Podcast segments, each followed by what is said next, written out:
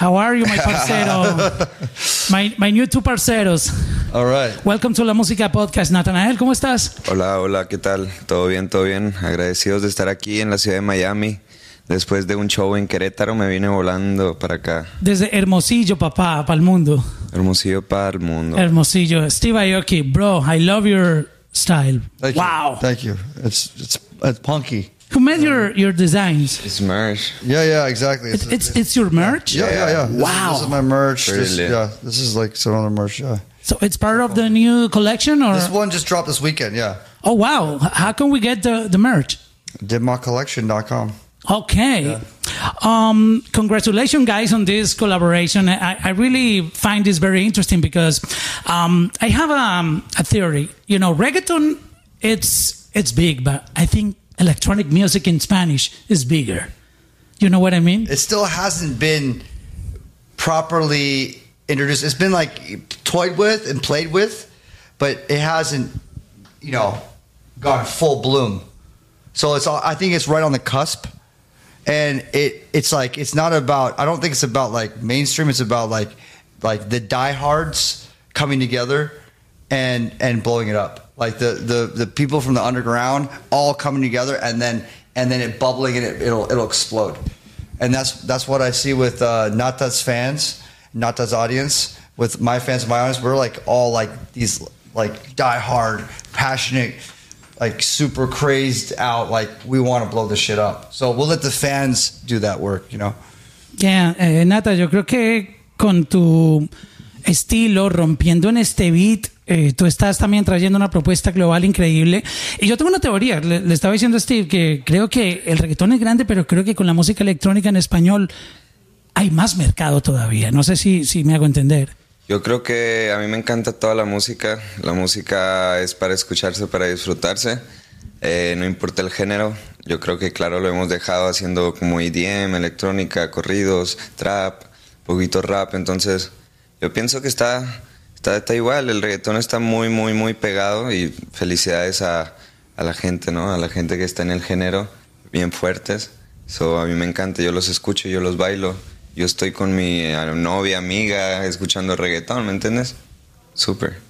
Uh, Steve, let's talk about the creative process behind this collaboration. Um, um, who was the first uh, who came up with the idea? Uh, do you send him to uh, the beat, or uh, what, what, what was the this is- process? this- yeah, I mean, because of COVID, I worked a lot by sending music back and forth. But this one, it had to happen in the studio. We had to both be there.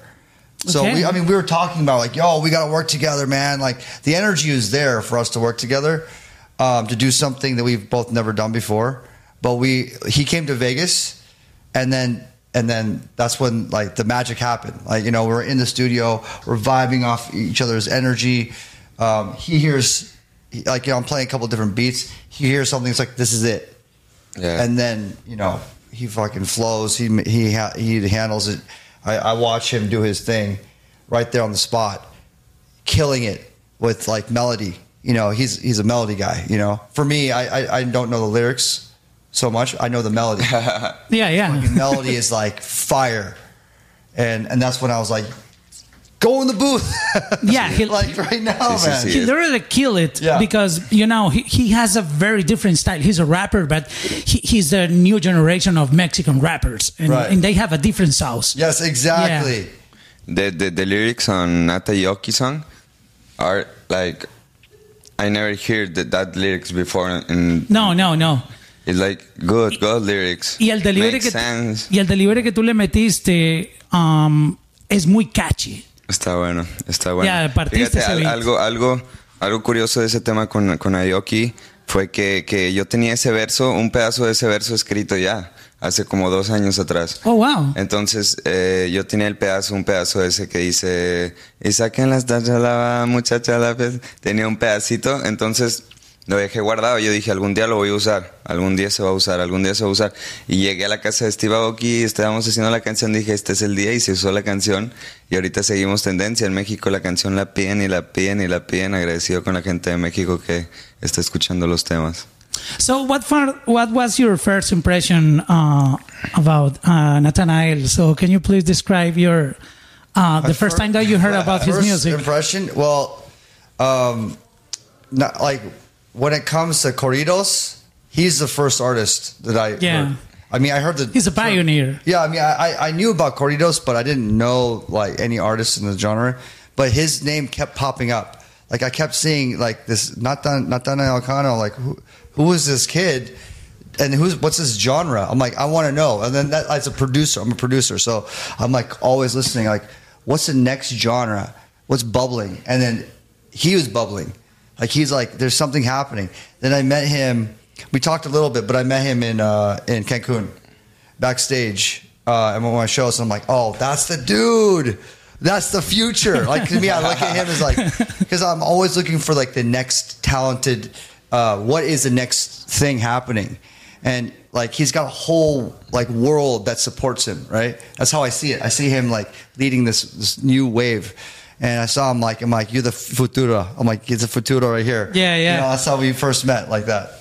So, Nathanael, um, yo creo que tú has demostrado que tienes un, un talento increíble tanto para haber propuesto los corridos tumbados como para mostrar la versatilidad que tú tienes en este álbum. O sea, eh, déjame decirte que yo lo escuché muchas veces detenidamente desde la primera hasta la última canción y... Y de verdad que tú rompiste el álbum. O sea, no es, no es porque estés aquí, sino que sinceramente se nota que tú le metiste alma y corazón al álbum y, y te confiaste muchísimo en, en- en el talento que tenías para ofrecer tantos tracks, pero con diferente matiz, con diferentes sonidos. Y, y creo que las letras, las historias que cuentas ahí, no son letras estúpidas, déjame decirte, son... Son, son, son, son historias, tienen sentido. Y, y- y tu delivery, durísimo. O sea, eh, un sonido demasiado global. Creo que la gente todavía no, no sabe el potencial y lo grande que tú vas a hacer en la música. Eh, Sabes, yo siempre pienso lo mismo, muchas gracias por decirlo. Siempre pienso lo mismo, como que estoy apenas empezando con este álbum de Natacong. La gente le gustó, como a ti que te gustó, ok, porque lo hicimos de corazón completamente, por gusto, no por negocio. Entonces, yo creo que sí, nos falta demasiado con este álbum. Apenas fue que me estoy este es mi primer álbum donde le estoy entregando a la gente algo. Les, los entregué desde mí para ellos. Y el sonido también, nos esforzamos en la producción, en todo eso. No es la mejor, ni va a ser la mejor que tengo, porque vienen mejores producciones, mejor sonido, mejor. ¿Me entiendes? Entonces yo creo que con este disco de Natacon me acerqué mucho, pero no llego todavía. Entonces yo creo que nos falta mucho. Lo que tú dices va a ser, va a ser mucha la diferencia cuando, cuando yo te diga, ok, tenemos todo. Yo no, no sé, como el sonido, siempre estoy batallando en el sonido, pero en este disco lo logramos bien y en el otro la vamos a romper más, entonces imagínate. No, no, y de, de verdad que te lo digo que me quito el sombrero en, en- en el sonido de ese álbum. Y la gente que no haya tenido el chance de escucharlo, hágalo para que entiendan de qué les estoy hablando. Porque a veces uno, en tanta carrera que tiene, no tiene tiempo de analizar la música profundamente, pero ese álbum tuyo está durísimo. Um, Steve, tell me about your uh, process when you are creating beats. So, uh, do you have any special protocol? You know, do you start with the uh, melody in your mouth? Yeah, What's the process funny. in your- I mean, just in my phone, all these humming melodies. It's like I got hundreds and hundreds of. You have a thousands of yeah, voice I notes. mean, yes, it's insane. But yeah, like that. That's what I think about. Is I always think about first, what can the crowd sing along with? You know, like I, I, I'm like I visualize how it's going to be at my shows. I want the crowd to be like bum bum bum bum bum bum bum bum. I want it. I want them to sing along with every song somehow, whether it's the vocal or whether it's the drop. So I always think about that first. You know? Yeah, but the thing that I find very interesting in your beats is if you remove the lyrics, the song is going. It's it's a hit. Right, E- yeah. Even the, the the instrumental is a hit. Yeah, yeah. You know right, what I yeah, mean? Yeah, yeah, yeah. That's like that's what's important. You know, that's like that's my voice. My voice is the actual beat. His, his voice is his voice. So we both are like going back and forth. We're like we're both going back in our bo- both of our worlds, right? So he has his part. He makes everyone sing along. Then I have my part. I make everyone sing along. But but I'm using the music as my voice. So in this collaboration, um, I found that you are taking some inspiration from the cumbia Of course. uh, sound. I, I found I, some I cumbia. think, I think too. I think Yeah, that yeah. too. Yeah.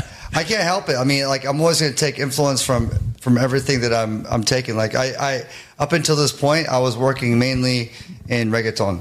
Like if I'm if I'm working on Latin music, you know, with like Maluma, with uh, remixing J Balvin, with um, Nicky Jam, um, the- the- like these kinds of sounds, like they're always going to trickle into as well. Cumbia, like working with Elvis Crespo, working with El Alfa.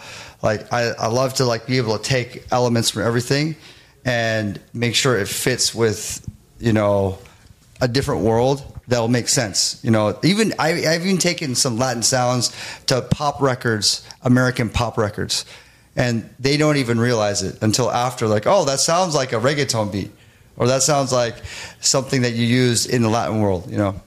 So, how do you guys came up with the idea of the of the name of the song? Uh, I found it very interesting. Natayoki.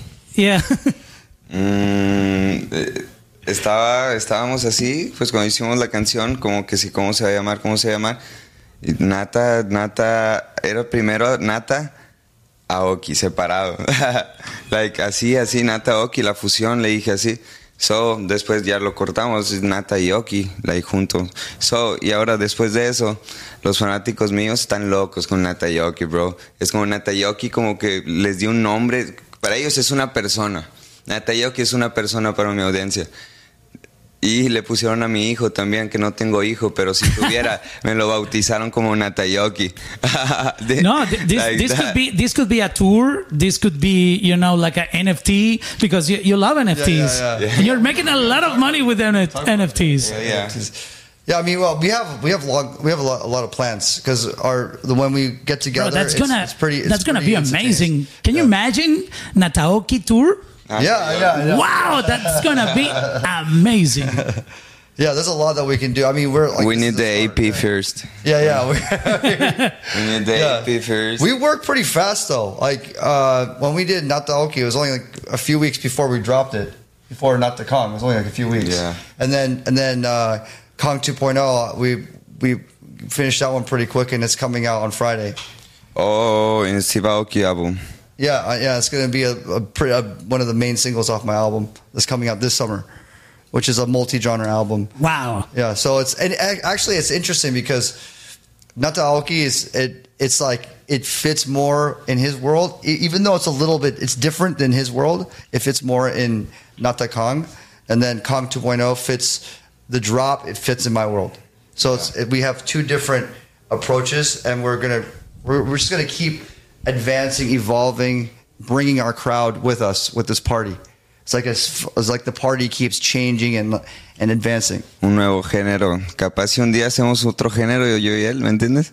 Algo diferente, una locura. O sea, yo estoy, yo, yo todos los días me levanto como con ese de, quiero hacer otro género. Todavía, ¿no? Después de que hicimos uno, yo siempre estoy como otro género, otro género. Yo creo que con él lo voy a lograr. Yeah, yeah. I, I think you should you should um, collaborate in the future with more uh, music. So let, let's talk about NFT. So um, you you are uh, making a you know a lot of uh, releases in the NFT world. So um, uh, can you please describe uh, you know what's your what was your experience with this uh, new generation of you know new f- fans buying things directly to their artist. And you know because uh, back in the days there, there was only radio there was only cds or cassettes or vinyls. But right now nfts are taking over the world. So Yeah, I just dropped this video on my Instagram explaining how artists can use NFTs and Web3, the, this new world like NFTs live in Web3, how they can use it in a way to communicate deeper with their fans. Because like up until up until now, up until like what looks like Web three, the beginning of Web three, um, f- artists talk to their fans in very much we un, like we, like everyone understands how fa- like fan clubs work, how artists communicate with their fans through the music. We all understand that, but Web three and NFTs, it's it's a it's a lot deeper communication. a lot deeper relationship. It's the fans become collectors. The fans become a part of the business. This has never been done before.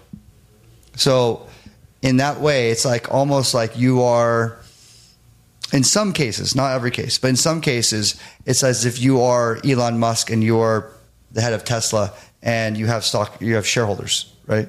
And you have to be like, okay, this is where we're going with our vision. And, you know, you either come along for the ride or you don't. But you're involved in the business if you're a shareholder. It's very similar to that, where like they, you look at your music as in that kind of tone. So um, it's different, but I think a lot of artists can benefit from that. And also, just like you said, the communication changes where you don't have a middleman anymore.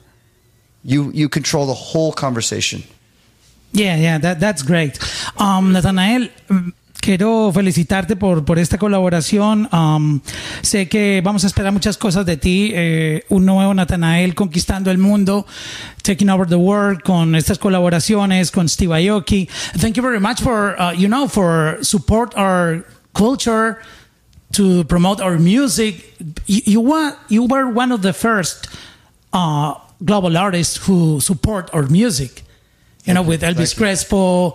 I remember yeah, back in the days, the, the first time that uh, a Latin artists were on the stage uh, at um, Ultra Music Festival. Yeah, yeah, with uh, Daddy Well, Yankee. yeah, and- Daddy yeah, Yankee and uh, yeah. Elvis Crespo and uh, Play-N-Skillz. Yes, yeah, yeah. That was that was special. Yeah. That was special. That was a, that was a really big one. You know, to bring out Yankee and um, to the whole EDM audience because they didn't they didn't know what was coming, and I think that's exactly what's happening right now. Is people didn't know about us coming together, and and we let them make the decision, and they're they're excited. They're really happy. Like I, I you know, just hearing about his fans loving Nataoki, and my fans. Like every time I play, no matter where I am, Atlanta, I was just in Spain, I was like all over the place. People hold up Nataoki on their phones. Wow. So it's like it's amazing to see like the reception. Like Nata fans coming to my shows, jump into EDM, knowing all the EDM music, and they're they're like they love Nata. So I love this synergy that we have.